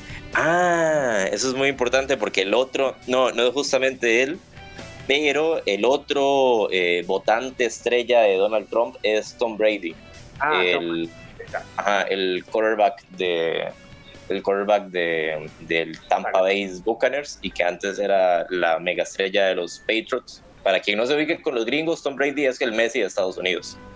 Y aparte, este, yo no sé si ya le dieron las llaves de, Santa Teresa, pero el mae vive aquí la mitad del año también. también como para ubicarnos. Eh, y sí, es otro de los votantes de Donald Trump. eh, que es muy curioso, digamos, hablando de nuevo del caso como de New Hampshire, que era también de los estados que eran como mitad, mitad. Mm, muy curioso, digamos, que en este entorno ahí, como de Nueva Inglaterra, Massa- Massachusetts y todos esos lados, que es norte y que es aparte donde están la mayoría de las universidades y tal, haya una contraparte conservadora y que esa contraparte conservadora se representa muy bien en los Patriots que representan todos los antivalores gringos. Eh, recuerdo cuando fueron a jugar a México eh, al Estadio Azteca y el entrenador de los Patriots dijo desesperado que quería irse porque le daba miedo morir en medio del estadio en un temblor o una cosa así por, por el estilo. Entonces, eh, no sé, la cosa también va por ahí. Y este, finalmente, eh, si quieren, cerramos con el tema de la NFL, que sin duda alguna es, eh, digamos, lo que generó el conflicto eh, en Estados Unidos. Eh, esto se dio hace unos, no sé, creo que fue primer año de gobierno de, Trump, primero, segundo. Eh, lo mismo, violencia policial y un, hubo un asesinato en, en la ciudad de Charlotte a un joven negro que se creía que estaba armado, al final no estaba armado, el policía dijo, ah, sorry, mala mía, no, yo pensé que era un delincuente, ahí me disculpan. Eh, y esto caló muy hondo en, en, una de las estrellas del momento en la NFL, que era Colin Kaepernick, el quarterback de, de los 49ers de San Francisco. E hizo un asunto que, digamos, desde acá, y también conociendo un poco la historia interna de la cultura negra en Estados Unidos, no pareció que iba más, que era arrodillarse en el momento donde se cantaba el himno de Estados Unidos. Eh, en la gran mayoría de deportes gringos el, el himno se canta únicamente en postemporadas o en, en, partidos muy importantes. Pero en el caso de la NFL se canta antes de cada mejenga. Entonces es una manera de como, bueno, adoctrinamiento primero y después ya jugamos. jugamos claro. eh, y esto era maquinaria, o sea, esto era como ponerle un, dulce a, a, Kaepernick que dijo, pues bueno, en el momento, si me ponen el himno todas las cabronas semanas que yo tengo que venir a jugar acá, cuando viene el himno, eh, yo pongo rodilla en suelo y protesto. Entonces era, digamos, a uno le parece que no es nada lo común, era una protesta fue un pacífica. símbolo que recorrió el planeta realmente Kaepernick con la con la y le molestó muchísimo a Trump. Es que eso fue la cosa. Ahí es donde lo que les decía, que se notaba que es un presidente que sí estaba metido en, el entorno deportivo, que tenía una visión muy clara de cómo quiere entender en los deportes. Uh -huh. Entonces, eh, cualquier otro presidente probablemente hubiera optado por una opción más conciliadora o por ignorar o por hacerse un poco el maje con esto y pasar página. Y Trump lo que hizo fue atacar inmediatamente eh, lo que hizo Kaepernick. Eh, en el caso de Kaepernick, la cosa fue que fue tomando, o sea, claramente el man tenía compas y eh, la protesta se fue multiplicando en varios partidos de la NFL, que aparte, quien haya visto NFL sabe que son como 800 equipos y que hay partidos todos los días, que es, o sea, se juega así como cuatro o cinco meses full y se empezó a reproducir en jugadores de distintos equipos que empezaron a poner rodilla en tierra y se fue haciendo cada vez un movimiento más y más y más y más masivo, al punto de ya llegar a la demagogia de, por ejemplo, el presidente de, de el presidente, ¿cómo se llama?, de los vaqueros de, de Texas, de los Cowboys, que es un tipo despreciable, probablemente también alguien que financia la campaña de Trump, que donde vio que ya todo el mundo estaba a favor de poner Rey en tierra, el tipo se, se montó con los jugadores negros del equipo y puso Rey en tierra también. es como, mae, eh, a ver si estamos o no estamos. Eh, claro. Y en medio de eso, Donald Trump eh, utilizó su, su, medio de comunicación favorito, que es Twitter, para emitir un comentario. Básicamente el comentario lo que decía es, todos los que ponen Rey en tierra son un montón de hijos de perra, tradúzcalo al, al inglés. Sí. Un insulto así. ¿eh? Algo, sí, o sea, algo, si hijo de la playa. Sí, sí, si me lo dicen en, en, la Cali a las 3 de la mañana lo entiendo, pero, pero que lo diga el presidente de Estados Unidos y que todo el mundo lo está siguiendo, pues se tomó como un insulto de primer rango y en ese momento fue donde ya, eh, digamos, se levantaron el resto de deportistas gringos que son como ese tipo de tendencias, usualmente que vienen de minorías, eh, que esa es otra cosa también muy interesante. Claro. A ver, en Estados Unidos la gran mayoría de deportes Exacto, son, son becados, becados en las universidades de lugares eh, marginales. Totalmente. Y en sí. términos de porcentajes, cuando uno se pone a revisar, eh, lo que les decía, por ejemplo, que el básquetbol es donde más se nota, ¿verdad?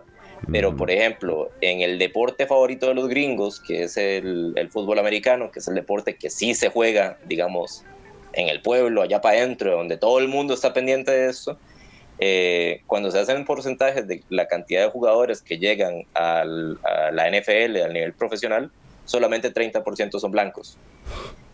Ahora, Wow. cuando se revisan las condiciones, digamos, laborales o en el momento donde se pensionan, resulta que la mayoría de los jugadores blancos salen con mejores condiciones, mejores salarios y mejores seguros médicos que los jugadores negros, que son 70% de los Ahora. jugadores que están ahí. Mire, mire, eh, impresionante todos los datos que ha dado Marco Díaz, eh, porque de nuevo mi reflexión en torno a esto es cómo puede ser que haya una parte de esa nación que apoye esto, o sea, que apoye ese, ese tipo de, eh, de nación, eh, de construir una nación en acuerdo en esa dirección, o sea, en una dirección que claramente, eh, nada, genera muchos conflictos y genera mucha desigualdad también, ¿no? Bueno, yo creo que ya eh, cerramos la parte deportiva aquí, pero yo sí quería hacer un comentario sobre eso mismo, eh, que creo que eso es un problema, digamos, más allá de, de si discutimos si, si los demócratas son izquierda o no son izquierda, digamos, dentro de ese espectro que se asocia más con progresismo y ya luego como metan como cuestiones económicas o no.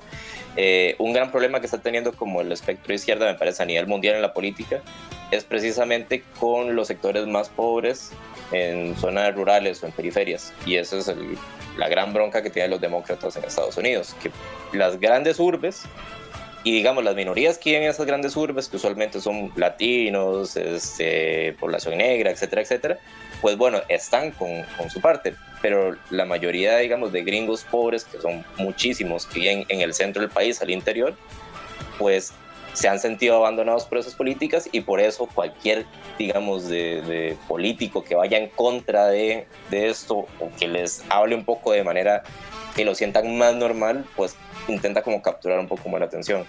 Yo creo que en Costa Rica vimos ya la experiencia de las Claro. elecciones pasadas y vamos a vivir una maravillosa experiencia en las que se vienen en dos años. Eh, y es una tendencia global. O sea, uno revisa Brasil, revisa España, revisa un montón de países y, y eso es lo que es. O sea, entonces sí, Claramente.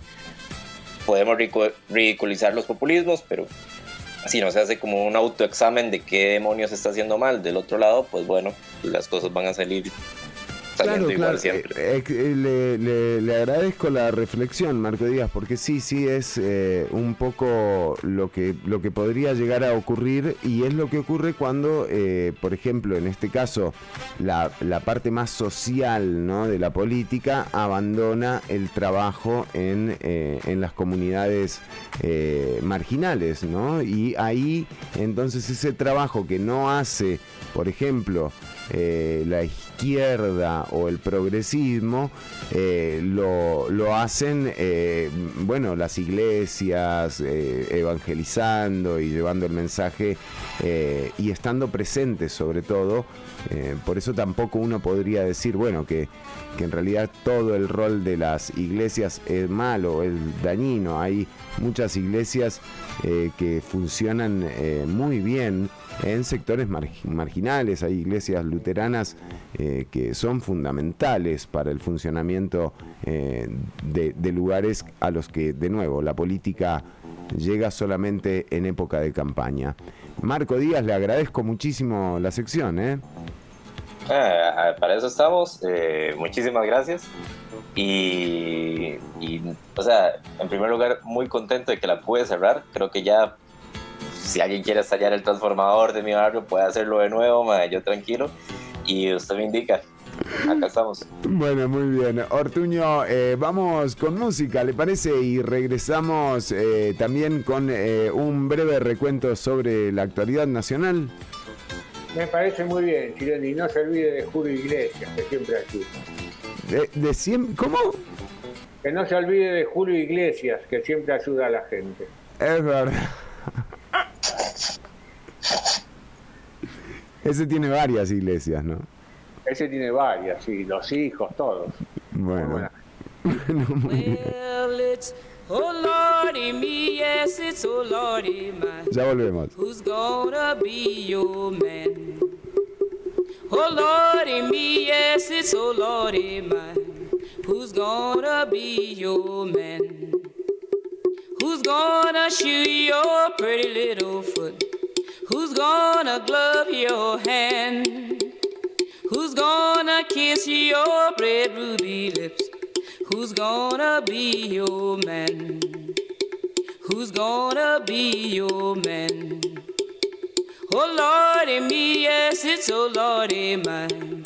Who's gonna be your man?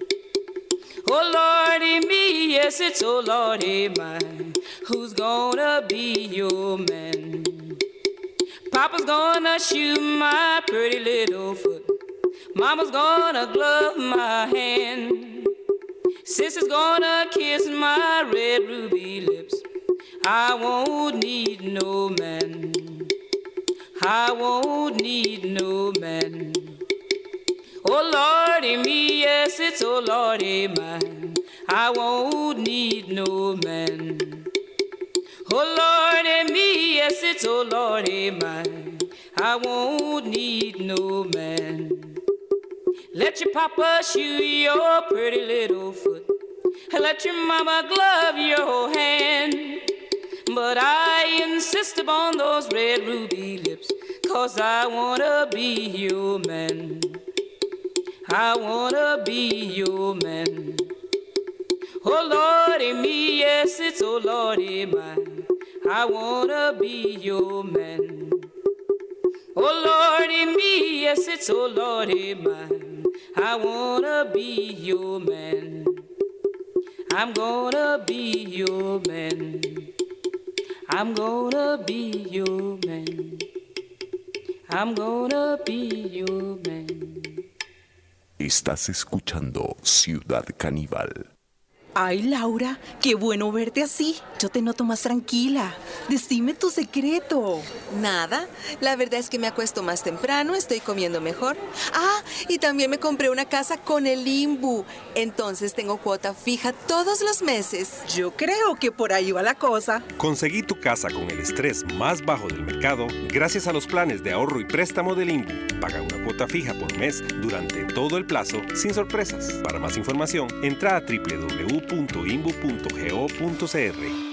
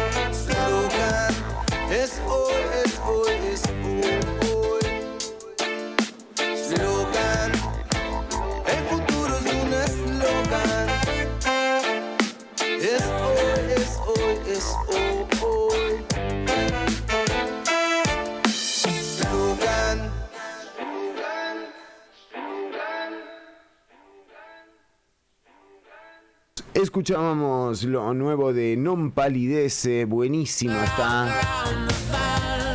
Y era eh, eslogan, bueno, Non Palidece, que también eh, habla de que el futuro es un eslogan eh, interesante. Además, el video está buenísimo, búsquenlo. Non Palidece, slogan es nuevo. Bueno, y ahora vamos, eh, son, eh, ¿qué hora es? Son las 11 con 40 minutos de la mañana y eh, vamos acercándonos al cierre del programa. Ya les vamos a dar alguna actualización de lo que está ocurriendo en el país. En la Asamblea Legislativa se está llevando a cabo la discusión del presupuesto eh, 2021. Bueno, esto... tiene un antes y un después la Asamblea Legislativa a partir de las discusiones que se llevaron a cabo, que derivaron luego en los recortes eh, de cultura a la Comisión Nacional de Emergencias y al CONAPAN, entre otras instituciones. Esa discusión que terminó eh, en altas horas de la noche también provocó un... eh, una fisura entre eh, las fracciones del Partido Liberación Nacional, la fracción del Partido Acción Ciudadana y sobre todo la fracción del Partido Acción Ciudadana con la voluntad del ministro de Hacienda. O sea, el ministro de Hacienda, Elian Villegas, fue a la asamblea a decirles a los diputados del PAC que sí votaran los recortes que estaban estimados, que él iba a recuperar la plata en enero. Eh, esto generó que, por ejemplo, para ese día estaba pronosticada una conferencia de prensa con la fracción oficialista y el ministro de Hacienda, a la que el ministro de Hacienda prefirió no asistir por bueno, por el, tembladera- el tembladeral que se había armado en, eh, en la fracción. Mm, Las diputadas Laura Guido, Nilsen Pérez y Carolina Hidalgo habían estado eh, dando sus argumentaciones y también gastando tiempo de discusión en días anteriores y fue como que el ministro de Hacienda llegó y les dijo, no, no, no, esto no sirvió para nada, aprobemos todo. Bueno, eh, esa situación persiste todavía en la Asamblea Legislativa. Entonces la discusión en torno al presupuesto 2021 se está dando entre una serie de eh, reclamos eh, de una fracción a otra y de eh, la fracción del Partido de Liberación Nacional también poniendo una y otra vez en tela de juicio la intención del ministro de Hacienda de generar un recorte por 150 mil millones de colones en enero. Eh, veremos eh, cómo se va cómo se va gestando eh, esto. También les decimos que la tormenta tropical ETA está azotando Guanacaste y seguirán las lluvias durante todo el día. Las alertas naranja de la Comisión Nacional de Emergencias persisten en el Pacífico Central y Norte, también en Upala, Parrita, Guanacaste y Corredores han sido las zonas eh, más afectadas. Y, y bueno, con esto eh, podríamos decir que resumimos eh, lo, lo más destacado en, en el ámbito nacional. Hay 341 albergados hasta el momento, según reporta la Comisión Nacional de Emergencias. Ortuño. Sí. habiendo hecho este recuento, Me hizo enca- reflexionar. ¿en serio? Digo, ¿será la tela de juicio una tela buena para el blanco o el negro? Wow. Déjeme pensarlo, ¿eh? Piénselo. Déjeme Bueno, gracias. ¿eh? Déjeme pensarlo. Muy bien, Ortuño. Sí, porque las telas, ¿no? Bueno, eh, pero vamos ahora sí a, a una parte eh, fundamental de este contenido y que también tiene que ver con los deportes, eh, Ortuño. Exactamente. Eh, como venimos haciendo a lo largo de nuestra carrera radiofónica, Jo. vamos a entrar en esta sección que tiene que ver con los deportes, ¿Ah, con sí? las historias de leyendas que no fueron, Chironi. El lado B del deporte vuelve hoy a Ciudad Caníbal. Exactamente, Chironi, y en este caso nos vamos a referir hoy a un atleta de la antigua Unión Soviética, Ah, mire usted. creo, o rusa. Ajá. Dejémoslo, dejémoslo en la incógnita. Eh, esa, era, esa era una de las promesas en el lanzamiento de jabalina. No me diga, qué lindo. Mire, yo le iba a decir que ese es un deporte que hemos dejado de lado, ¿no? Porque es complicado realmente. Hay que primero, o sea, eh, digamos, conseguir el jabalí, eh, después tener un lugar lo suficientemente grande como para lanzar el jabalí y que eh, y que el chancho caiga, o sea, una, No, no, como chancho, el Jabalina es un lanzamiento de jabalina, deportes, Chironi. Ah, ¿no era lo de los chicharrones del otro día? lanzamiento de jabalina, no me, no me confunda la sección, por favor, que la gente tiene que saber, porque si no, esta gente queda en el olvido. Claro, eh, deportistas que han quedado en el olvido. Entonces era una lanzadora de jabalina. Lanzadora de jabalina, Elena Subsikova. Una- ¿Cómo se llamaba? ¿Elena qué? Subsikova. ¿Elena qué? ¿Elena qué? Elena Subsikova. Una prometedora lanzadora de jabalina de 19 años, que en el año 1928 eh, estaba a punto de romper el récord mundial de lanzamiento de jabalina para mujeres. Subsicoma iba a competir en 1928, estamos hablando, ¿eh? Exactamente, en la ciudad de Estocolmo. Ese fue el, eh, el primer día que hubo un lanzador de jabalina, en este caso hombre, que superó la distancia de 70 metros. ¿Eh? Él lanzó 71 metros 01. Ah. Ese mismo día, Elena Subsikova iba a romper la- el nuevo récord mundial femenino. ¿Y qué pasó, Chironi? ¿Qué pasó? ¿Lo rompió? Cuenta la historia, no rompió el récord. eh, ro- primero se le rompió la jabalina. No, estaba- bueno, algo rompió. Cuando estaba precalentando con su jabalina, hombro, hombro, jabalina, tira. Ah, Algo- porque hay, es cierto, ahora que me lo nombra, he visto cómo calienta. Es hombro, hombro. No, hombro, hombro, jabalina, tira. Y en un momento se le rompió la punta a la jabalina Ah. y había un problema. No, no tenemos, no te- tenía que tirar, no tenía jabalina, no tenía jabalina. Claro, aparte como el comunismo vio, eh, eh, hay pocas cosas. una. Se llevaba una jabalina.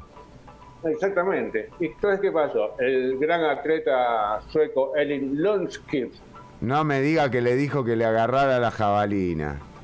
él le presta eh, su jabalina. Yo te presto la jabalina para que vos rompas el récord.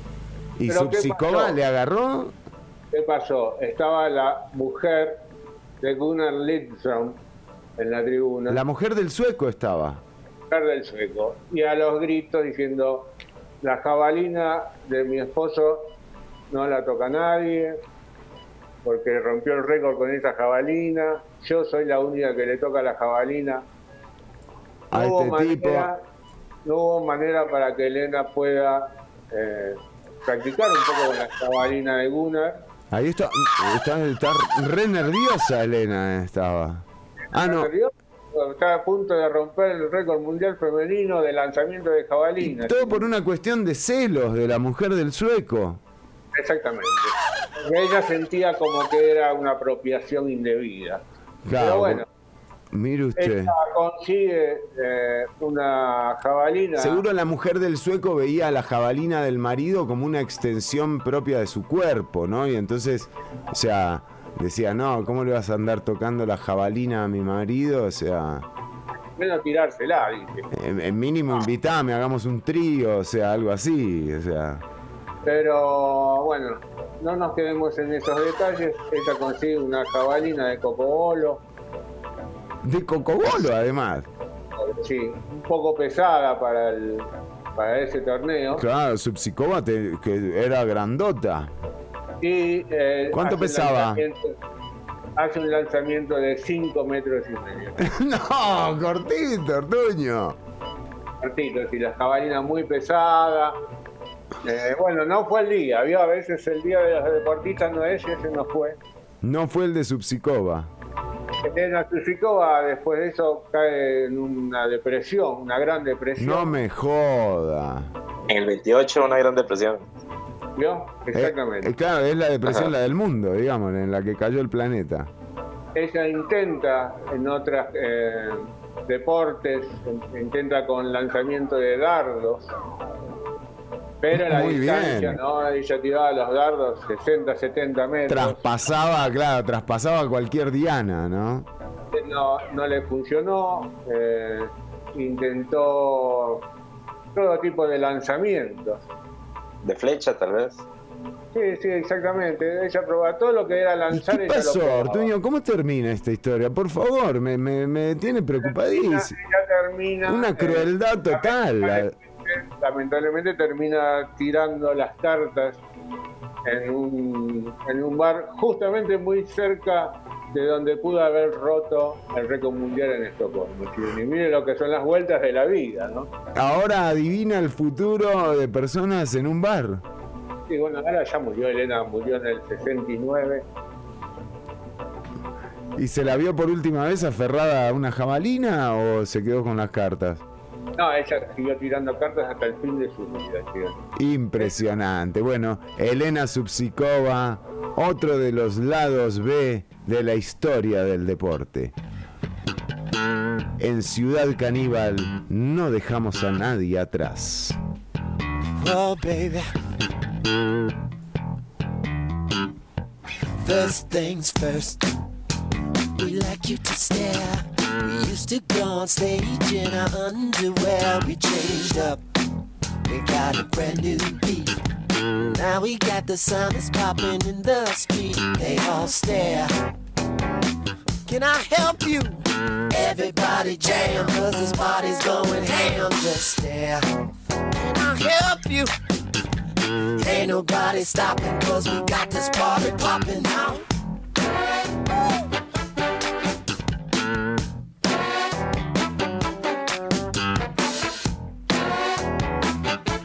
Second things first, we know you got thirst. But we like it when you're feeling for the funk until it hurts your hair.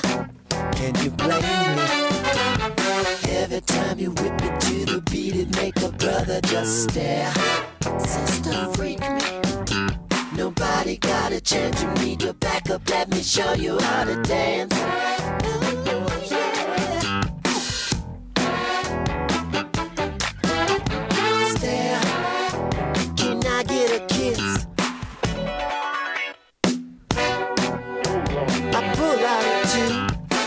Two. Hurry, ma, tell me what you wanna do. Do you wanna?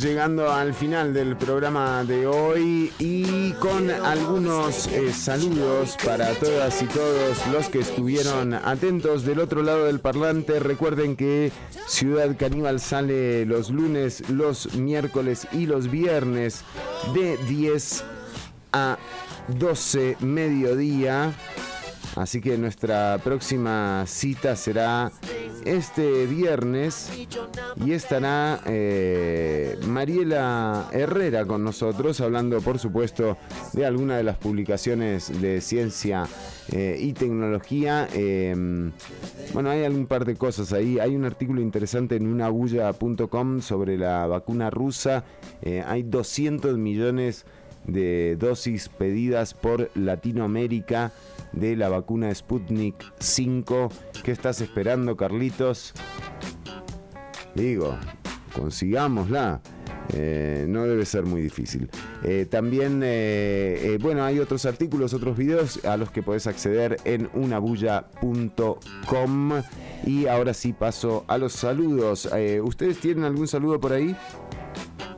Eh, yo, antes de dar saludos, tengo dos notas. No sé si me, si me permite decirlas rápidamente. Por supuesto. Número uno, se está buscando a alguien que le repare la silla al diputado Melvin Núñez porque se le rompió. Rompió Una silla la de silla. 400 mil. Es impresionante. Melvin Núñez partió la silla de millón y medio de colones del plenario legislativo.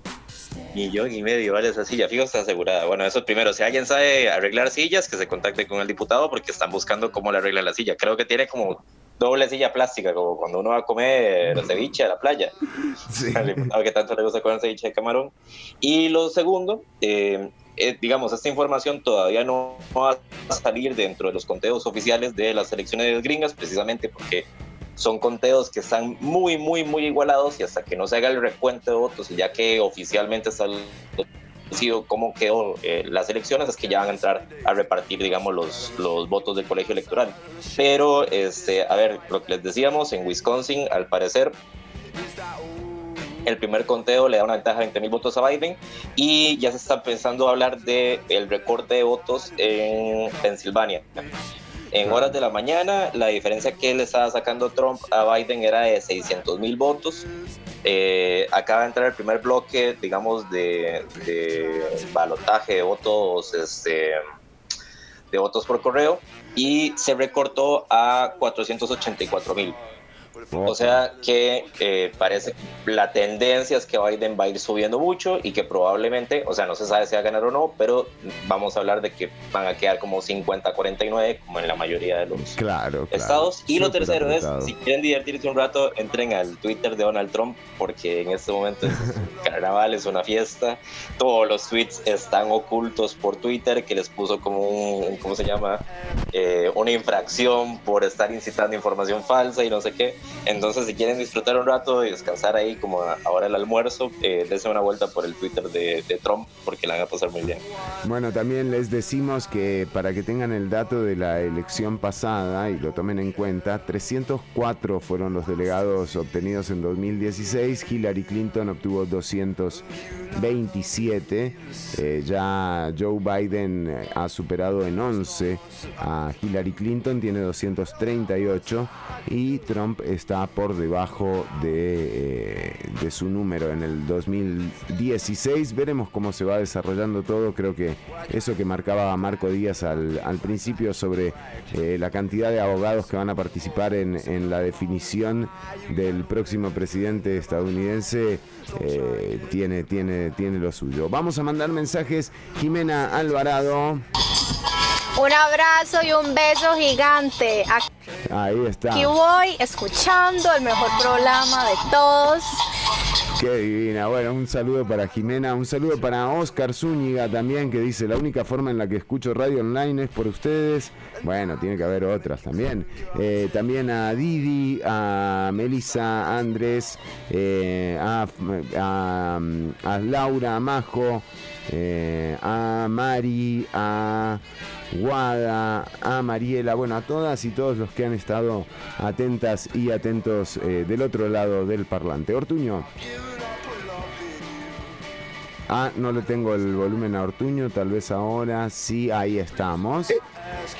Sí, Chironi, me despido con una muy buena noticia para mis amigos DJ. Opa. Un juez de Alemania ha determinado que los DJs son músicos, Chironi. Déjense de joder. Bueno, ahí lo tenés, un juez alemán. Un juez alemán dijo que los DJs son músicos. Sí, exactamente. Esto tiene, está pegado un poco a la economía porque aparentemente los eventos musicales solo pagan el 7% de impuestos a cambio de los que no tienen eventos musicales. Entonces, al, DJ, al tener un DJ músico, tenés un evento musical, entonces pagas menos impuestos. Qué hijo de. Claro. ¿no? Pero bueno, ya sos- Diego, ya sos músico. Y pasando un poco eso a nuestra realidad, que, que solamente pueden haber, digamos, música instrumental dentro de bares, ya un DJ sería música instrumental. Sí, pero además no puede incitar al baile. Para eso podríamos ir nosotros, ¿no, Ortuño? Va, Se nos abre una posibilidad. Hay que poner música que no incite a bailar. Voy yo. Bueno, gente, nos despedimos. Mirá que estoy pensando quién puede ser su actor en su película. ¿eh? ¿Quién En la película de Ciudad Caníbal. ¿Eh? ¿Quién va a ser de mí? Tiene que ser un actor tico, ¿verdad? Tiene que ser un actor tico. Hernán Jiménez. Imitando su acento. ¿no? ¿Y ¿Hernán Jiménez? El de, el, el de Pelando el Ojo, que, que es imitador. El Norval, ese. Normal, porque ahí lo veo, imitando un argentino. Ojo, ¿eh? Puede andar bien. Hablemoslo. Solo se abalanzan. Hasta la próxima, Marco Díaz, Ortuño, un saludo para toda la gente que está escuchando Radio Nova CR, también para los oyentes de unabulla.com. Nos encontramos el viernes en el aire. ¿eh? quema, no quiero frenar.